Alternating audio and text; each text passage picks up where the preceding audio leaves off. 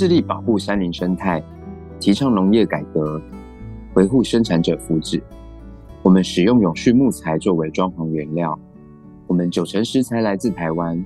包括稀有的原生农产品。我们取用林木作业气制的树叶，以技术萃取香气，应用在菜肴和饮料中。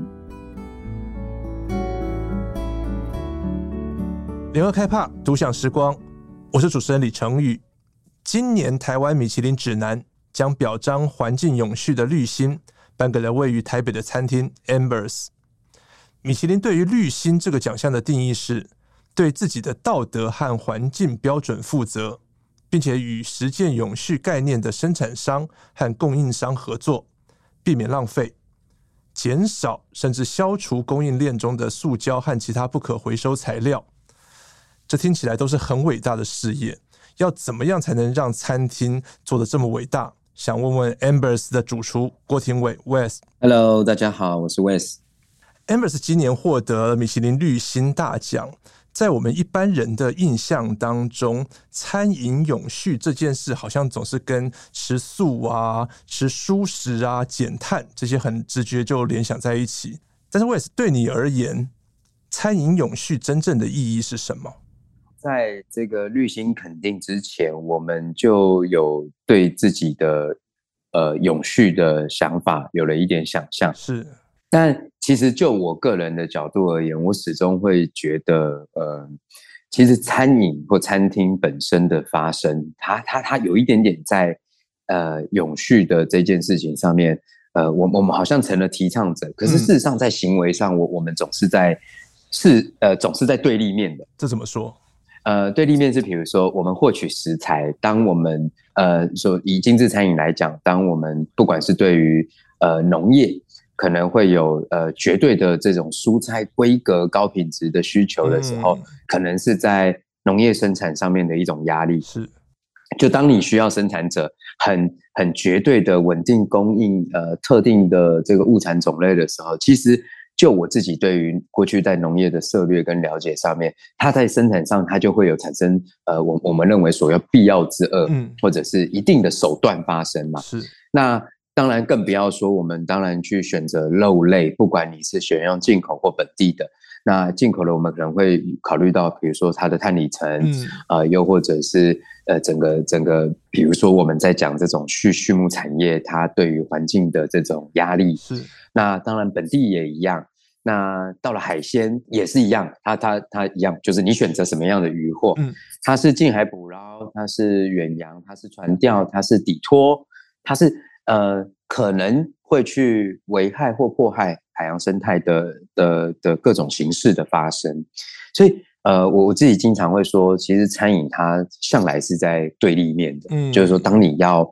呃，以商业的方式去产出食物的时候，经常的，你对于这件事情来讲，它它是一直很相违背或相冲突的。但毕竟你还是开餐厅啊，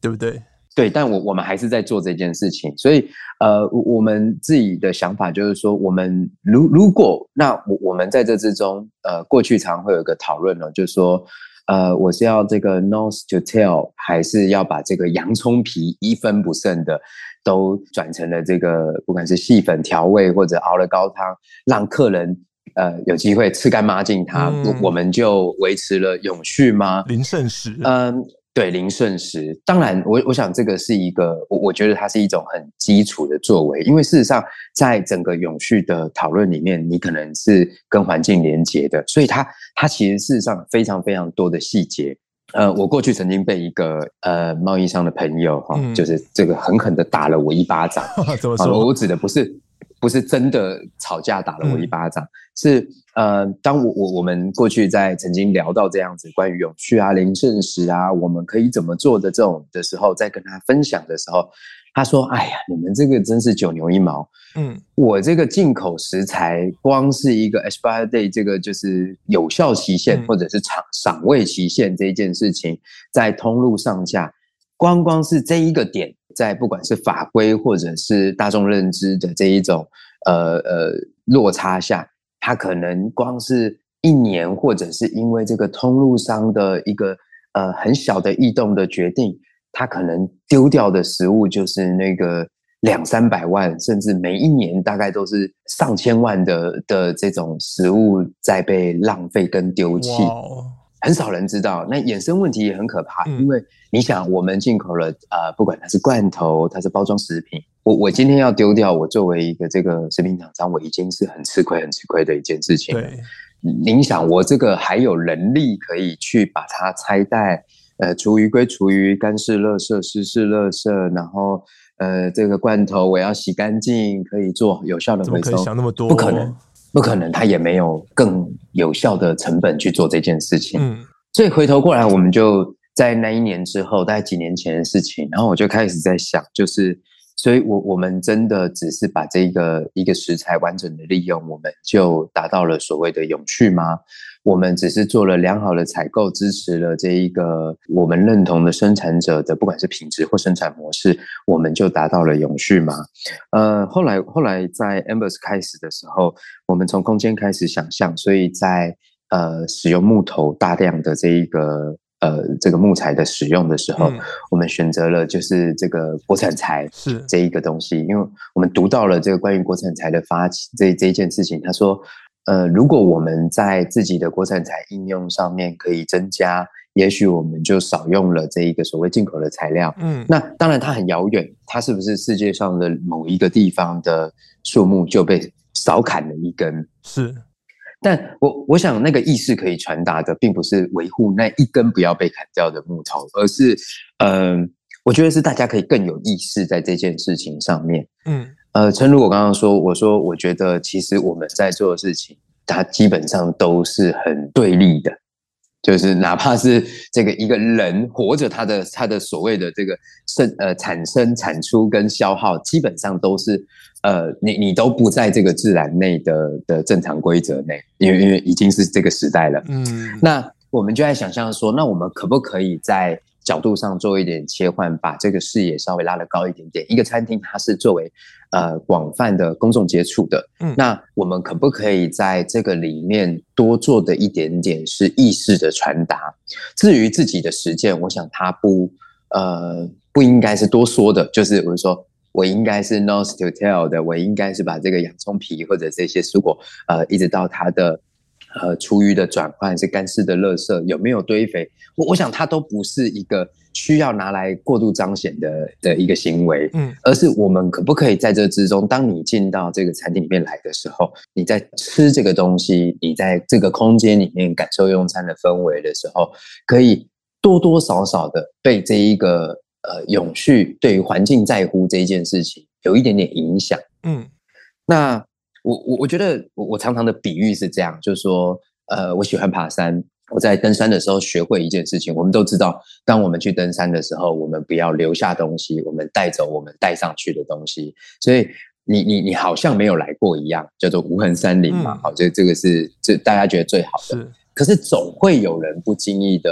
呃，也许。不是刻意的，我我们不假设恶意，就是他是忘记了，他不小心的落下了一点纸纸屑、垃圾、小东西、小包装袋等等，是这个环境没有办法负担的。可是可不可以每一个人都有意识的，就是在当你看到的那一那个时候，除了你自己自身的以外，你也弯腰捡起那一个你可以带走的那一个部分就好。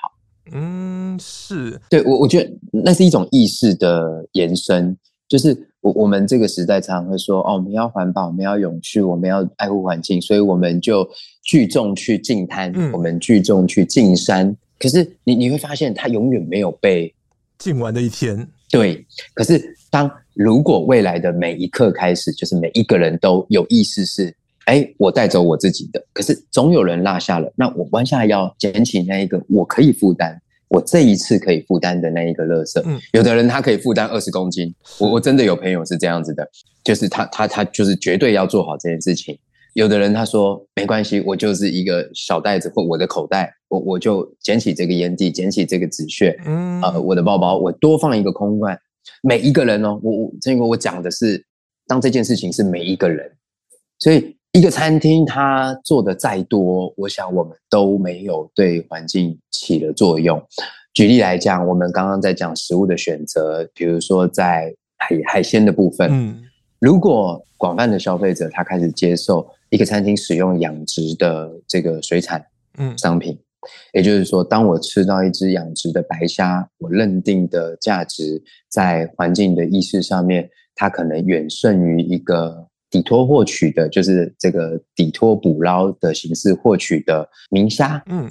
如果这个价值观可以被反转，无关乎我们有没有把这个虾壳或者是这个虾子完整的利用掉。嗯，但是，呃，如果它是一个可以被集合的意识，我想餐厅它最终能做到的角色，在我的理解底下，是我们在意识上不断的触发、不断的延伸、不断的影响，就是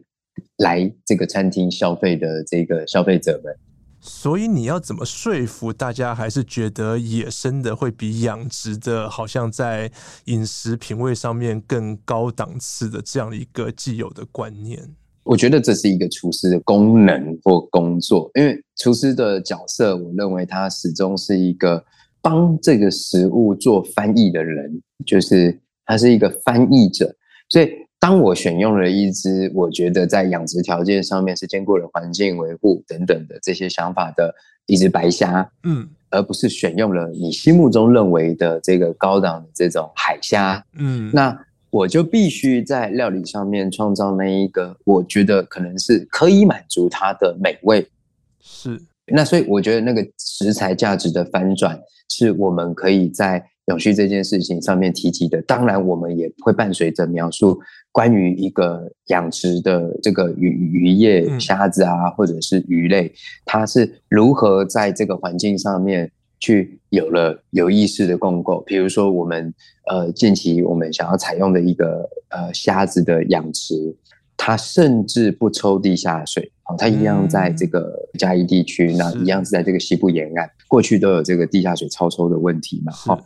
呃，他们不使用这个问题，它它是使用了雨水回收哦，所以它的它的用水量，它的超抽地下水的这个情形，然后使用了雨水之后，它又要加入就是周边生态的考量，让其他的生物介入来协助这一个水的健康活性。嗯、比如说我们传统现在真的很少见了，传统你在这个呃水池南部鱼温边。哦，田边你会看到很多那种整群的小蚊子，它不会叮人，那个叫摇蚊，它一样是亲水生嘛。嗯，可是其实当它亲水生存的时候，你不要觉得它是呃不好的，当然你经过它是是感受是不好的，但是我说事实上它亲水而生的时候，它的那一个生物特征是它就提供了这个池子里面的呃这个生物活性是增加的。比如说微生物跟它共构，然后它的幼虫在这个里面，所以底在这个池子里面的其他底栖生物又获得了食物，所以它它就制成了一个小小的这种生态圈。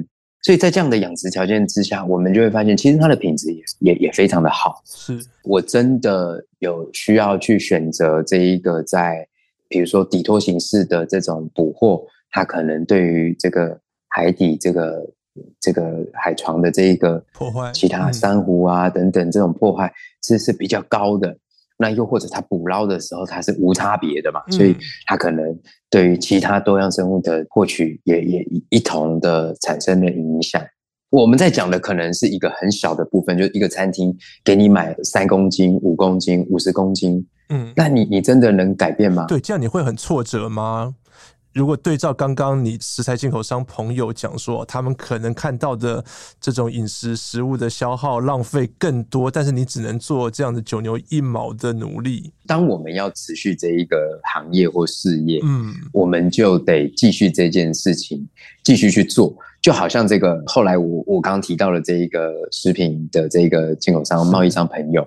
他们后来就在几年之后，终于在今应该是去今年吧，今年初他们就成立了一个协会，嗯，然后让自己可以有效的去帮助自己，或者是帮助其他的同业去转换这一个，比如说我我从这个这个通路下架的这一个还没有过期，但是它的呃有效期限已经是很短的这一个食品，然后。收集起来之后，他们可以利用这一个新成立的这个协会，更有效率的去对接，不管是慈善单位啊，或者是呃其他团体，就是成立另外一个组织来有效的去消化分解这件事情。其实他也跟我讲，我当他做了这件事情的时候，他的消化其实很少很少，就是他认为仍然是九牛一毛的。可是他也告诉我说，他觉得好吧，但是是时候得做了。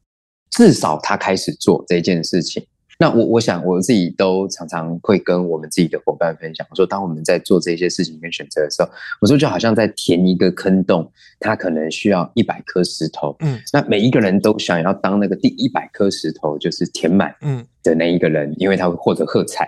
但是总得有人是第一颗吧，总得有人是第三十三颗，总得有人是第五十八颗，总得在这个过程里面必须去不断的投入，然后。才有可能最终它是一个被填满的的状态，所以我我想永续这件事情的执行对我来讲，它是一直不断的、一直不断的推进的，它是它是只能一直做，而不是做什么。是对它这个意识大概深植在我心里很久，因为就像您刚刚问的，就是我说我始终很挫折，就是当你觉得你自己做好了，哎，我这个洋葱皮我一点不剩了，有一个人就打了你一巴掌，说，哎，你这个小儿科，你这个。不要拿出来说嘴了，OK？那我们就检讨，所以我们可以做更多的什么这样子，所以一直在试着在这样想象跟推进。所以我，我想它关乎选择，而不关乎结果，就是你做了这个事情换到什么样的成果，而是这一切事情是在打从一开始你怎么选择。所以我们想要扩及，就是它是每一个意识的，可不可以这家餐厅的每一盘菜。都有这样子的考量，每一个食材都有这样子的意识，可不可以？我们未来到使用的器具，我们印刷的菜单等等这些东西，都可以加入这样的想象。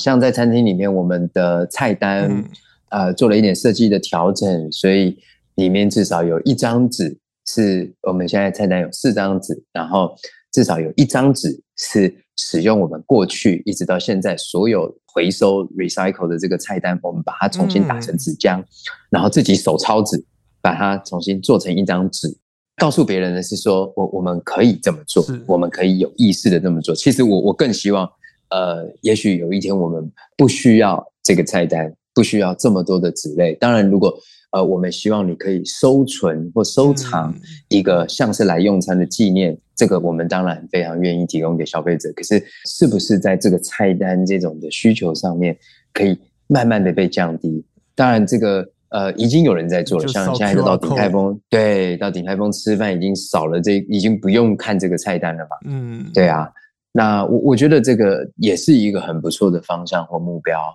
但是不可否认，Amber's 它算是某种程度的这种比较 fine dining 一点、精致餐饮一点的这样的一个餐厅定位。我们在追求饮食永续的各种努力的执行之下，会跟 fine dining 的 fine 精致，然后比较精雕细琢一点，在执行起来会有冲突吗？我觉得会。那这个冲突还是呃，就我个人而言的想象，那个冲突其实不完全在我自己。当然，可能我的类型还是跟大家有一点点。呃，差异的，就是餐点或餐饮的这个呈现形式或执行的状态，跟大部分市场上的还是有一点点呃比较不一样，呃，可能比较异类一点点。我自己冲突，我觉得是存在的，不过这个冲突，我觉得不这么的完全在我自己我们执行身上，嗯，而是在消费者的认知上面。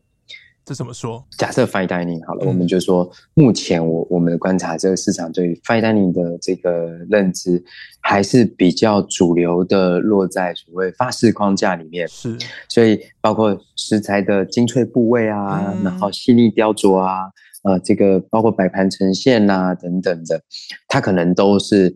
呃精雕细琢，必然是。舍去了很多的部分嘛，那所以呈现的是最那个最精粹的那个部分，是不是所谓 fine dining 一定只能是这个最精粹的部分？我自己并没有觉得是这样子的，可能呃，目前我想，我我觉得市场它的很大比例还是这样认为的哈。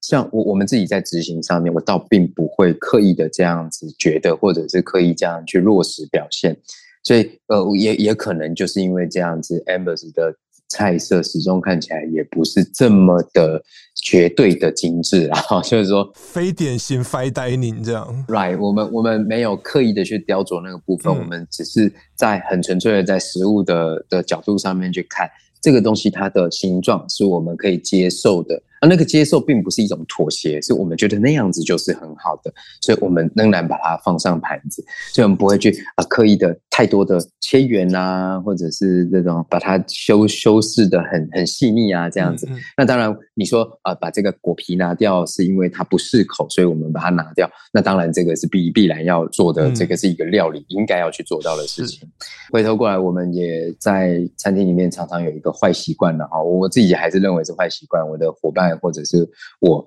我的伙伴现在也都被我培养这个坏习惯。嗯，我们经常就是这个拿一个东西处理一个食材的时候，那个大家把皮削掉的的下一句话都会问说要留吗？我心想自己有时候都觉得很奇怪，就是干嘛一天到晚留这个厨余啊，留这个 这个果皮啊，这个嗯这些这些剩剩的废料这样子，常常就会有另外一个同事说。啊，不然先留，我晚上把它烘干一下看看，这样子。我们我们常常做这件事情，内化成一个平常日常工作的习惯了。是，然后。所以它它一直在被大量的累积啦 哈，所以那我我们始终会会在内部一直在想办法去如何转换它、转移它，然后发挥它有效的应用啊、嗯，甚至像比如说哦，它是堆叠的发酵，或者它是干燥之后再做呃，比如说破碎，然后再做呃复位等等的，其实它它还是有很多做法可以应用的。不过我我想它都留在内部，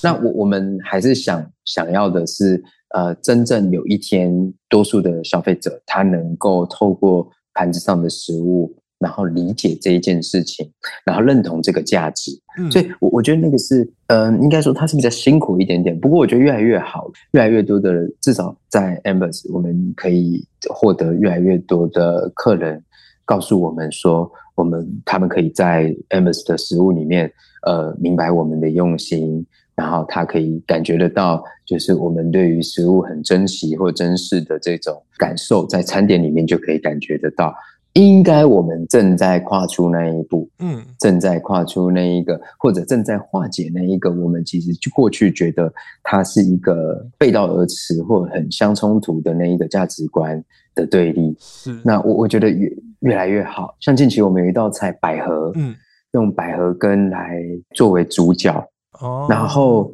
你所有你翻阅食谱，所有呃有经验的呃饮食过程里面去看这个百合，从来都是一个超级不起眼的配角。是，但其实它很贵，就是它其实是一个蛮贵的贵的配角，这样。对，然后但它永远都，我甚至当时要做这道料理的研发的时候，然后我问了周边的朋友。我说：“哎、欸，你喜欢百合吗？哎、欸，我还真有朋友跟我说不喜欢。我说百合有什么好讨厌的？怎么会不喜欢？它不就一个这个中性的甜味，有一点，然后松松脆脆的这样。你怎么这个个性这么好的人，你有什么好讨厌他的？”他说：“就是因为他太没个性了，我讨厌他没有个性。”对，我还真有朋友这样讲。是，那我说哇，这个你可能误会他了。我就说你可能误会他了，所以我我想要好好的。呃，料理重新诠释一下它，帮、嗯、百合平反，平反一下，平反一下。对，那我们回头来谈谈 Ambers 这间餐厅好了。Ambers 是什么意思？为什么你要取这个名字？Ambers 是余烬的意思，就是它是这个在火焰开始或退去之前，然后那一个呃覆盖一点灰烬，然后呃热力很稳定，就是它的热热的热能是很稳定的一个状态的火堆。好，所以它就叫 Amber's。我还印象很深，那时候在开幕的时候，我收到的邀请函是一支火柴。是是是，是 是是是是。开幕当天在餐厅门口，你真的就是生了一堆火柴。对，嗯，对。然后我们就把火柴点燃，然后放进去。对啊，因为我我我觉得叫 Amber's 这个原因，其实是是这个我我自己在。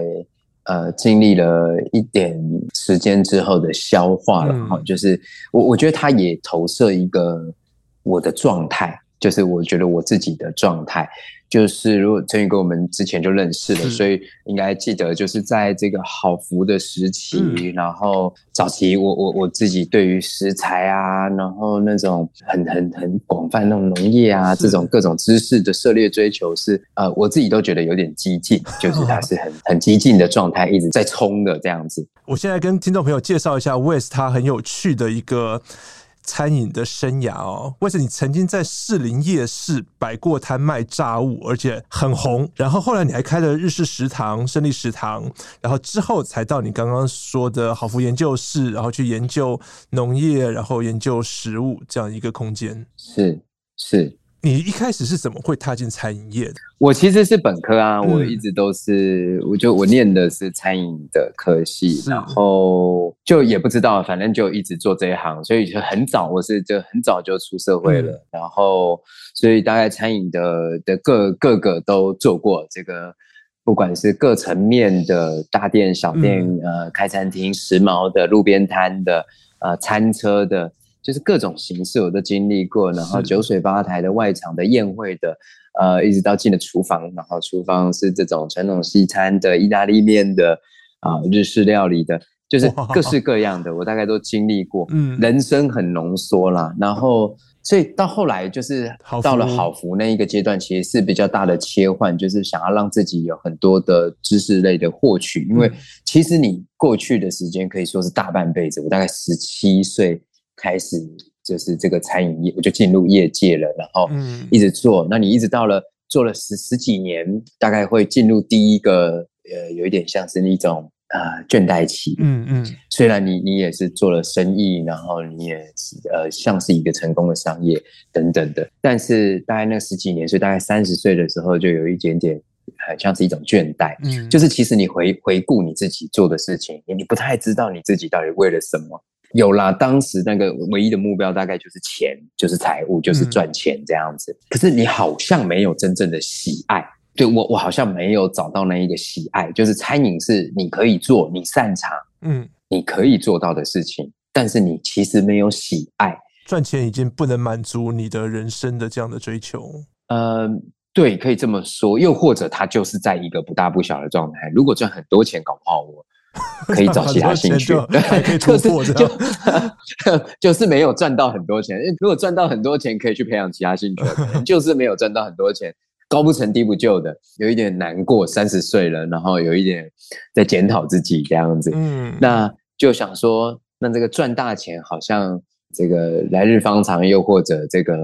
再说吧，这样子可能自己财情也不够，所以就想说，那我总得。找到一个热爱吧，总得希望自己在人生之中是有一个那那个精彩，倒不是被人推崇的，我觉得是一种你自己期待的那种精彩，就是我对于一个事物的执着、向往，好像你所有阅读过的那种成功者，他对于一个事物的那一种那种热情，嗯，我我就在想，那会不会是回到更本质呢？是食物吗？是是食材吗？嗯、是我们。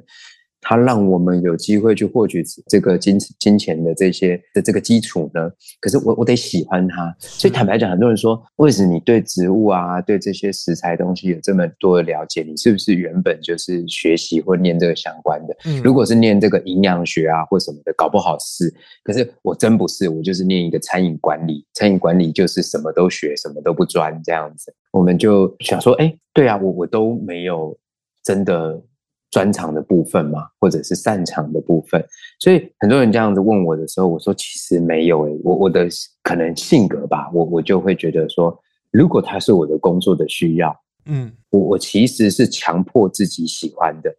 有过一个这个过程，我其实是强迫自己喜欢食材，喜欢植物，喜欢这些对于食物相关的所有资讯。其实我是强迫自己，所以你有早期有历经过这个过程。你虽然去追求植物、追求食材的知识，但是你是迫于工作的所需。而不是说，哎，发自内心，我真的是狂热的喜欢这些东西。对，所以当成立好福实验室的时候，因为它的名字就是各份嘛，嗯，所以我必须得说的踏实。所以我其实是强迫自己喜欢，但我也真正的就喜欢上了，就是我也真的就就沉迷于此，因为我觉得好有趣，嗯，然后呃，所以我我的性格大概会有一点，就是说，如果这是我的工作的需要，我就会试图的把它扮演到最好的状态。对我来讲，就是我后来的理解，就是我觉得它没有很难。比如说，我现在常常会有呃我们自己的工作伙伴或其他同同业的年轻人，有时候会问我说：“你是怎么记得这些东西的？”嗯，真的，你记得好多东西。对，他有没有工具？他有没有一个一个不知道 trick，或者是有没有一个什么、嗯、什么模式之类的？有吗？没有，真没有。比如说，我自己的方式是呃，像我常常会被我。呃，太太或者比较熟的朋友会念，就是说你都不找一个好的记录方式，你这个脑袋不知道什么时候宕机。比如说，我记得植物，近年我甚至不拍照，哦，真的哦，就是，嗯，我就是看到了当下，我就会强迫自己利用特征，利用什么，就是用很逻辑的方式，很快很有效率的，尽可能的记住它。嗯，如果记不住，我就会检讨，我下一次我就会再看十次，再看一百次，或者是再尝一百次它的味道。嗯，我就是会拼了命的记住它，就是。对我来讲，才要记住，因为我知道我自己的惰性啊。我如果把这个东西拍下来，或放到笔记本里面去，就放在那，我就会觉得很，嗯，我就会觉得很安心。我有，我有，我有记，所以就跟买书一样，你知道吗？就是买完的那一刻 就放在书架上了。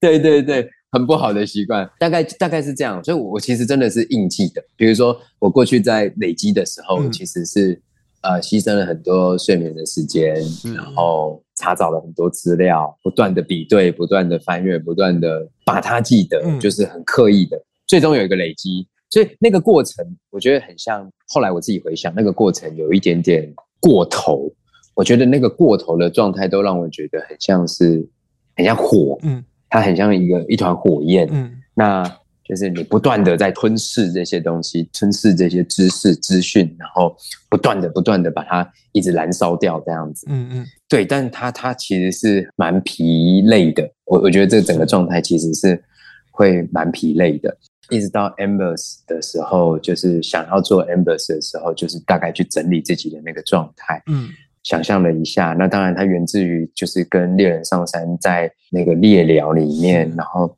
你你感受到的那个氛围，突然有一点点起心动念，所以有了 Embers。其实，在猎人的猎寮中心那个篝火堆，它经常维持的状态就是 Embers。我们去想猎人的行为，猎人他去搭建猎寮是为了捕猎，捕猎是为了呃处理食材，然后让食物可以跟族人分享。其实我觉得它跟一个餐厅的功能是一样的。我们就像是一个猎人，我们在自然里面不断的去寻找各种呃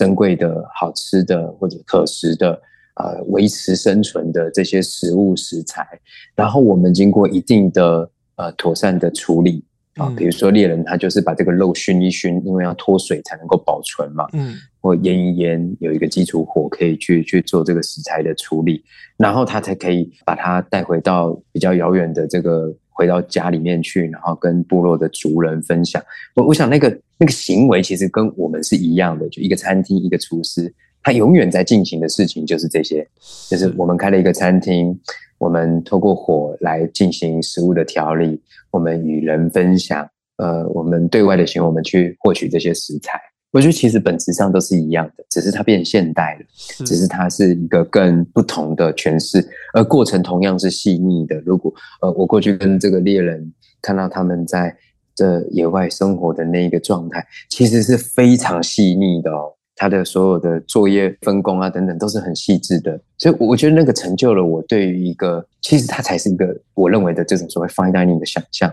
我我也去投射自己的状态，经历了那一个。不断吞噬资讯的那一个火焰的状态之后，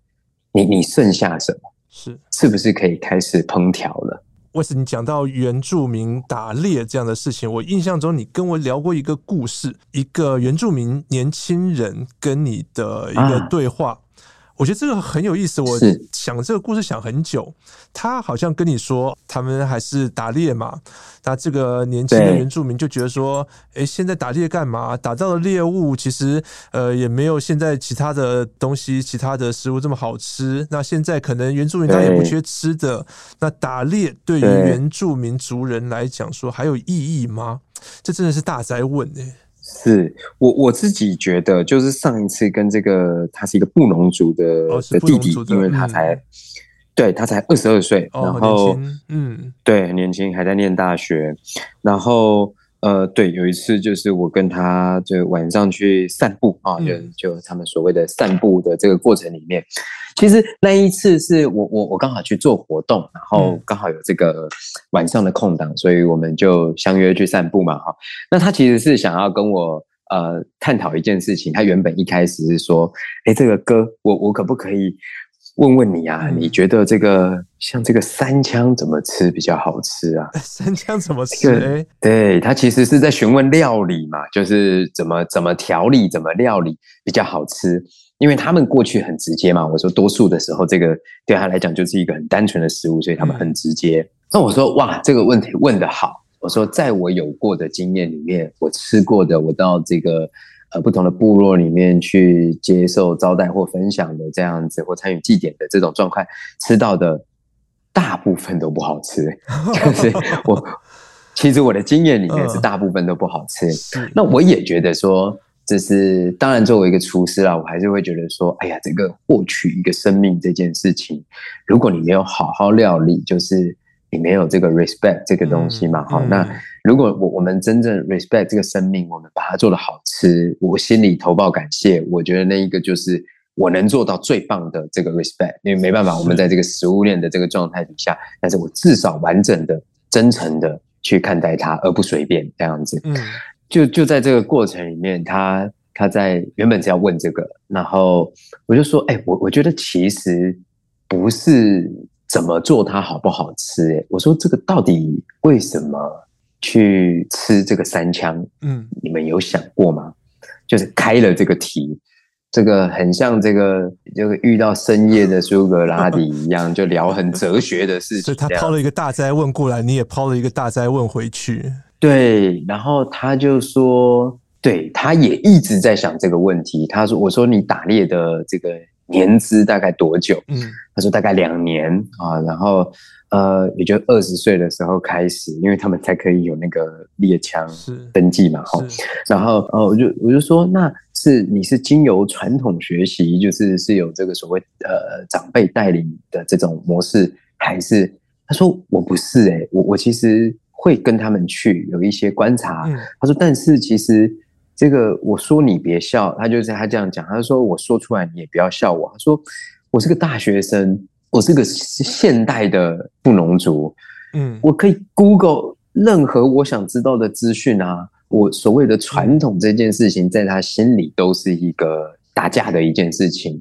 所以他也延伸的去想说，那我今天捕这个猎物。就他自己会做这件事情，做到有点茫然，你知道？因为他不是，他说我已经不是为了食物啊。他说我干嘛不要吃猪肉？我干嘛不要吃羊肉？我干嘛不要吃鸡肉、吃牛肉？干嘛要晚上不睡觉？我干嘛要这么累？我说对。然后他说对，对他的而言也是一个问题的发生。可是他开始做，他就觉得说，他到后来他不是一直进行所谓捕猎行为，他有时候是让自己。放到那个环境里面去的时候，也许他举起猎枪，然后这个三点一线，这个准心对准猎物的那一刻，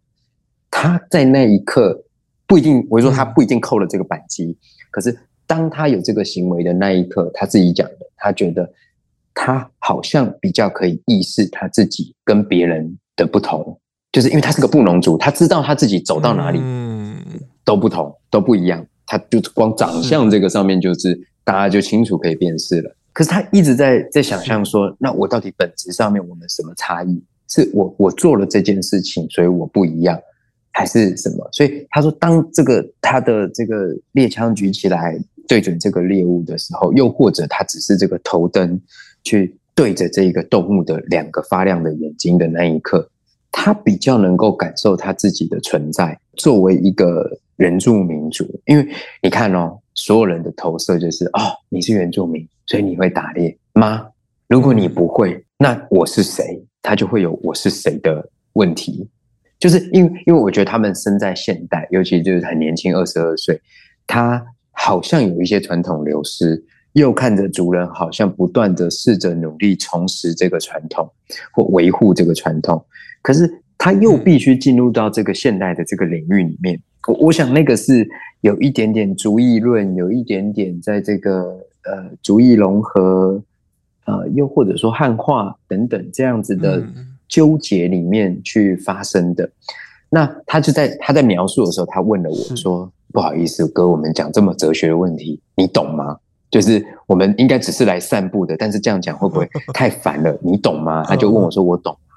然后我就跟他分享说：“其实我蛮懂的。”就是蛮能明白这件事情，因为对照我们在做做菜做料理的时候，我好像也存在着血统背景或者是呃这个族裔框架在这个身上。可能对于一个布农族的年轻人，二十二岁的年轻人来说，我可以在瞄准猎物、猎枪三点一线之间找回了我的原住民的认同、布农族的认同。那像我们。这种可能就是很呃，相对于一般的哦汉人，或者是说比较多这样人数的一个族群，是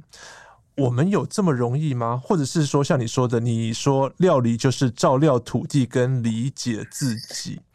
哦，这个可能又是到另外一个层次。那你怎么看？可能绝大多数。人口族群的这个，我觉得从我自己出发啦。我觉得对我而言，他当他问我这个问题的时候，我就会说我懂，是因为我透过料理的方式来辨明自己的定位，就是我接受了哪些事情，我在进行这个行为的时候，我很清楚自己在做什么，我生而为谁这样子。但是呃，那个有过的那一个外界的那一个眼光跟冲突，就是就好像我当我做了一个呃。所谓的 fine dining 餐厅的时候，就会有人说：“所以你去法国学，所以你跟谁学？你以前在哪里？你待过哪个店？”那个就好像血统论，对吧？那那个其实就是一种血统论的描述。是，是而我没有，说我这个混士林夜市，然后对这个。田边摸鱼这样子的，这算是个什么血统吗？好像不是。可是我们没有长成吗？因为就好像我问那个布农族的弟弟，他说他没有在这个传统族人这个长辈的这个老人家的这种传统的培养底下学会打猎，而是透过自己现代知识的获取，然后他来做了这一个打猎的行为。他甚至在这个里面去检查自己，说：“哎，那我打猎会不会呃比他们厉害？那我可不可以？”你知道他甚至是有试过，就是、嗯、呃伪装自己成为一个自然的一部分，成为动物的一部分，然后试着徒手去抓那个动物。他还真给他抓到了，就是那个徒手抓的部分，就是他他在想象说，如果要讲传统，我的祖先应该什么都没有吧？他没有先进的猎枪，他没有，嗯，连猎枪都没有，嗯，那才是一回事吧。所以他投身就说，那我可不可以做到这一件事情？就是我可不可以也像他们这样子？所以他有时候甚至抓了他也不不带走他的，他只是在检视自己，他他也是产生了一个检查自己的行为。其实我我非常明白，因为我也会这么做。就当我做的每一道菜，当我做尝试呃做的每一个料理的手法或方法，我我也其实在做着同样的事情。那呃。我自己觉得，呃，我我我其实我去查过这个族裔族谱的这一个这这件事情啊，我其实是一个福建，我是这个后劳啊，哈，就是那个如果斯卡罗里面讲就是福佬啊。嗯嗯、可是呃，我我也没办法再追溯更久以前了，因为我们能看到的就是这个呃日治时期他所建立的这个户籍资料，再往上你看不到了。我一直在想象这件事情，就是说，不管我们是谁，我们的来历或背景。往后呢？当然，这个我没有小孩，但是我总是会想象说，那往后下去呢？就是如果我们现在在看的是这一个过去台湾一百年的历史来定义我们现在我们是谁？是客家的？是是是福建闽南的？是是北方外省的？是原住民的？那那那下一个一百年呢？我们要继续在这个里面吗？所以，我我后来做了一个呃调整，就是我也跟那个弟弟讲，我说没有错，其实我不止跟一个原住民弟弟这样讲，我我过去也有一些不同的原住民领域的接触，像呃比较熟悉的另外一个是泰雅族嘛，哈，那也是一个也是一个弟弟，然后我常常跟他讲，我说当你回到家之后，你要做的是作为一个新的时代的泰雅。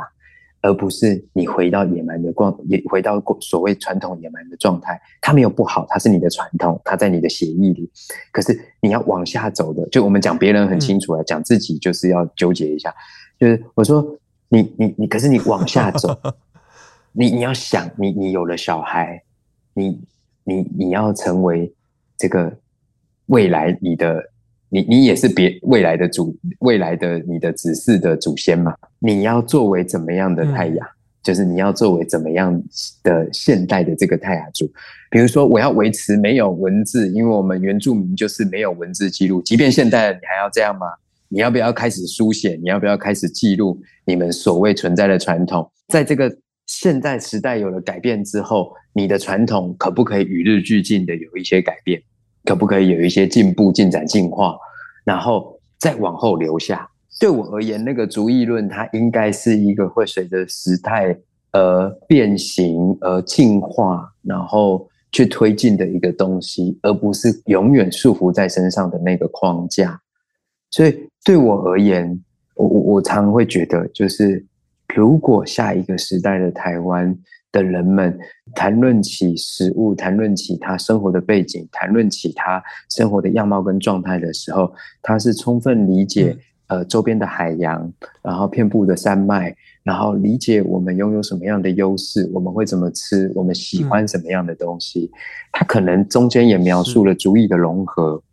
就是可能在第二代、第三代，我们有了新住民，我们跟原住民也有了呃不不同程度的共融。过去的这个移民的这些多族群，也终究找到了那个在在这个现代找到那个一致的生活的样貌。我我给自己的感觉是抛开那个族裔论，然后去成就新的一个一个族裔的想象。那你怎么透过你在 Ambers 的菜传递这些讯息，或者是说你怎么形容你的菜的风格？我我我很多人会这样问，我们过去大家会说是很原住民风格的。我说你认真，有有有一次有，就经常会有客人这样讲。我说你认真想想，刚刚那个东西不是挺客家的吗？他就会说，哎，对耶。我说对，所以客家也是我的喜爱。我说，但你再想想某一道菜的哪一个味道，这不就是我们日常生活中其实它是源自于比较闽南的元素哦？他说是耶。我说，所以他也是我们。嗯、我说，就是这些人，呃，这些族裔的背景，通通都是我们新住民的、原住民的，呃，过去移民的，移民来自于这个潮汕、闽南的，这个北方的，呃，都好，呃，客家的，这个山，这个山客、海客、南客、北客，不管他，通通都是我的一部分，他们全部都在我的体内，嗯、就是在作为现代的我，他们全部都在我的体内，因为他们都是我接受并认同。所以我觉得在 Ambers 里面，我们做的事情，很多人说啊，所以你做的是呃原住民的吗？我说是，你做的有比较客家，因为我们那个现在会结合音乐嘛，哈，那有一些音乐，有些人他比较呃敏锐的去听音乐，他会听到闽南语的，他会听到客语的，他会听到原住民不同族的族语的，然后他会很意外说，哇，居然是这么多元的。我说这不就是我们吗？这不就是台湾这座岛屿现在有的状况吗？所以我们使用。这个新住民，所谓新住民的食材，我们所谓所谓原住民的食材，我们使用传统闽南的味道元素，我们使用这个北方的这个所谓这种料理的想象，就是我们把这些东西，所有所有我们在台湾过去到现在可以有的这一些对于饮食有关的共同，它可能是小吃的，它可能是宴席的，我们通通把它结合在一起，作为一个现代的。作为一个现代的呃台湾料理的形式，这是我们在 Ambers 里面尝试想要期望自己做到或做好的部分。嗯，那魏斯，你可以帮我们聊聊一直出现在 Ambers 餐桌上的那一颗槟榔吗？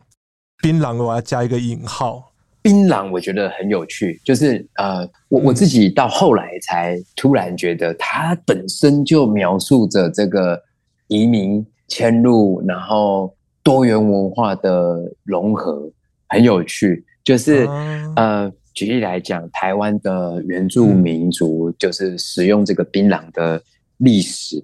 可考不可考的，嗯嗯、都已经可能这个超过百年之久，就是都可能甚至是可以追溯的更遥远的。嗯、比如说在兰屿地区的这个老人家，他们吃了一辈子的槟榔，可是你几乎不会发现他们得口腔癌啊或什么的东西，因为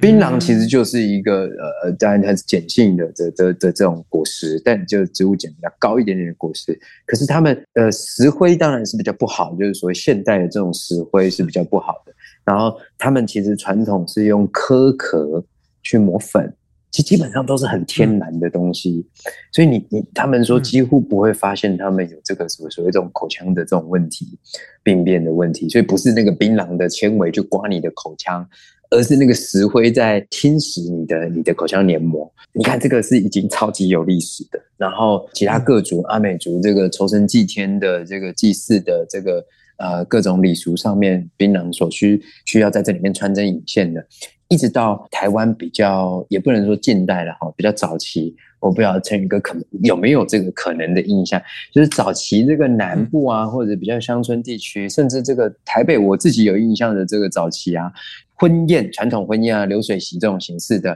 对不对？是，对不对？新郎新娘或者是这个礼桌送客的时候，对，都是给你烟或者是槟榔嘛，都是这个不是现在这喜糖嘛，以前就是烟火槟榔这样子。可能你说哦，这是传统社会，大家有这个这个嚼食的习惯啊，或者是那个是一个好像经济还没有起飞，然后好像比较劳工阶级、劳工阶段的那种那一个时代，所以会需要这样的东西。嗯、也许，可是他在生活中绝对扮演很重要的一部分。你看，他其实也是一个呃地方文化的描述。比如说，我们讲这个长途的司机们，然后以前这个台湾、对，现在以前台湾这种各个省道。开玩笑，这个以前省道就是你的 Google Map，省道的槟榔摊就是你的 Google Map。槟榔摊，绝对是啊！是你一定要对不对？你不然你也买一个结冰水嘛，不然你也买一个什么的，然后才能问路嘛。它、嗯、根本就是这个早期的 Google Map，很重要的。我说它是一个很重要的，然后所有很多的这种地方的这种文化、啊、有趣的事情，会它它就像是一个会诊转运的地方。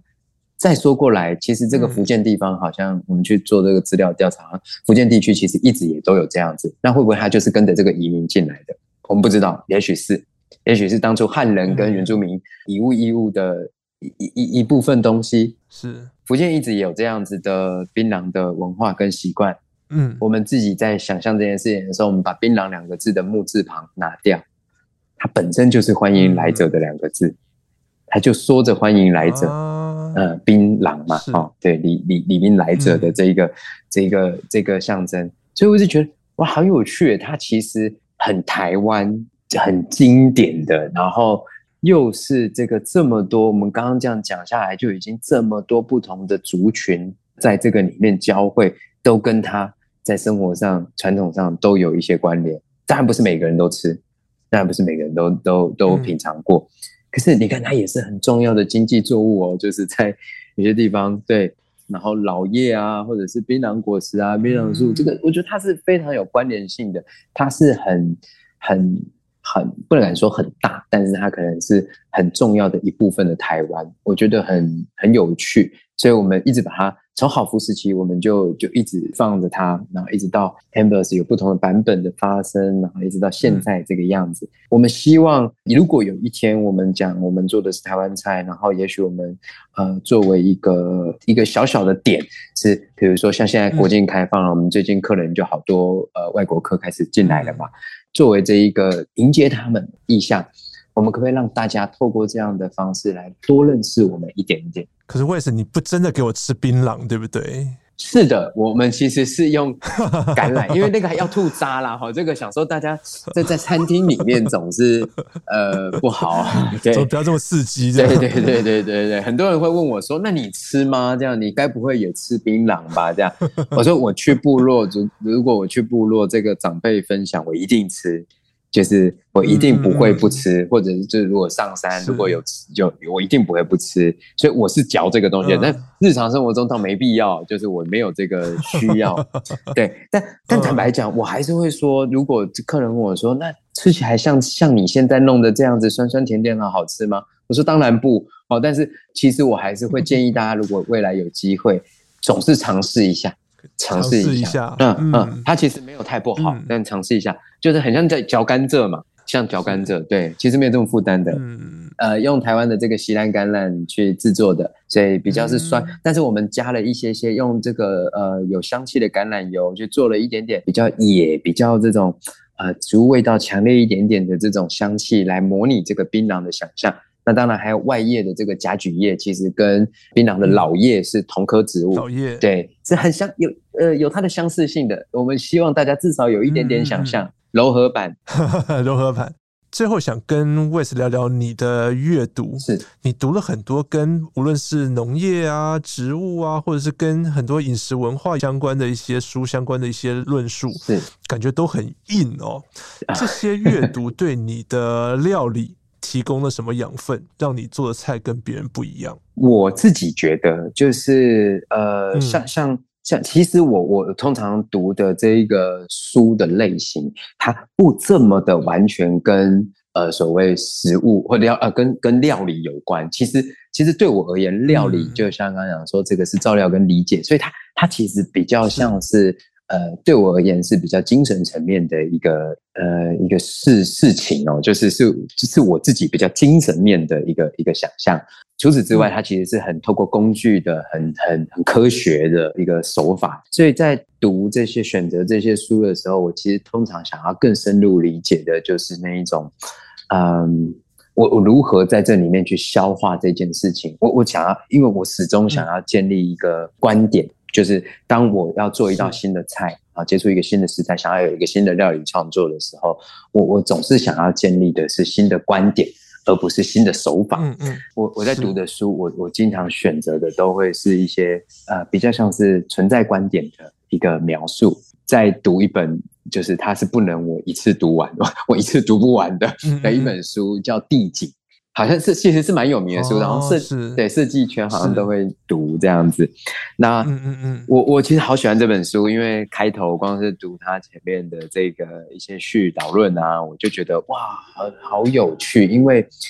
他在描述观察事物的角度各种不同的。嗯嗯、因为讲地景嘛，有的人觉得它就是一个造景，有的人觉得它是。植物描述，有的人觉得它是风景描述，有的人他觉得它是包含人文的，有的人觉得它是因为人而改变不呃产生不同的，就它有几个论述。那其实那个都是已经是理论了，就是它都是重要的理论。如果我们是纯纯粹只是从料理的角度出发，我们永远大概这辈子读不到这些理论。但是我一直很想要建立，就是如果我今天在我的菜。呃，餐盘我的我的菜菜色里面，我希望描述的是一个一个地方的人文地貌，一一片风景。那我需要建立什么样的视角？我怎么去消化或转化这一件事情？有过这个想象，然后当我看到这本地景这这本书的时候，我就觉得很吻合。对，我应该要从这个上面有一些学习。读了之后发现有点有点有点难。呃，蛮辛苦的，但是还是想把它读完，因为希望把这些理论视角建立在自己的身上，然后去试着理解或消化它。所以我我常常在读他一篇描述的时候，我要要反复的一直一直一直看，因为我不聪明，我我不是那个很聪明的人，所以我我必须要反复一直看，然后一直试着去想想这一件事情，然后可能套用各种想象投射来试着理解。然后哦，OK，最后有一个大概懂了是这样子，然后可能在做某一道菜的时候会有这个想象发生。透过不同领域的阅读，然后滋养你在做菜料理上面的一些内涵。对，我希望，所以我不太会去读食谱，然后或者是看很多料理相关的书籍这样子，嗯、因为也有可能是。想要保留那一个，因为我觉得自己很容易被影响，很容易被影响。就是说，当我们看到一个很好的食物，我们当然会向往嘛。所以，如果我去读很多这种呃、很大量的食谱，国外的这个很棒的主厨的这些著作的时候，有可能会会被影响。就是你不小心，你就会变成他，你会想要模仿他。对，那我想要让自己尽可能的保有那一点点空间，是就是让自己有那个创作，有那一个呃做出新的那个可能性。可是，倒不是为了比较，而是。当你每一次自己做出那一个新的时候，你总是能够比较能够激励自己啊。从饮食实践环境永续，从来就不只是吃素爱地球这么简单。照料土地，理解自己。关于永续，我们还有许多面向可以探索。今天谢谢 Wes 来跟我们聊饮食永续，也谢谢听众朋友陪我们到最后。谢谢大家，谢谢。上网搜寻 vip 打 udn 点 com 到联合报数位版，看更多精彩的报道。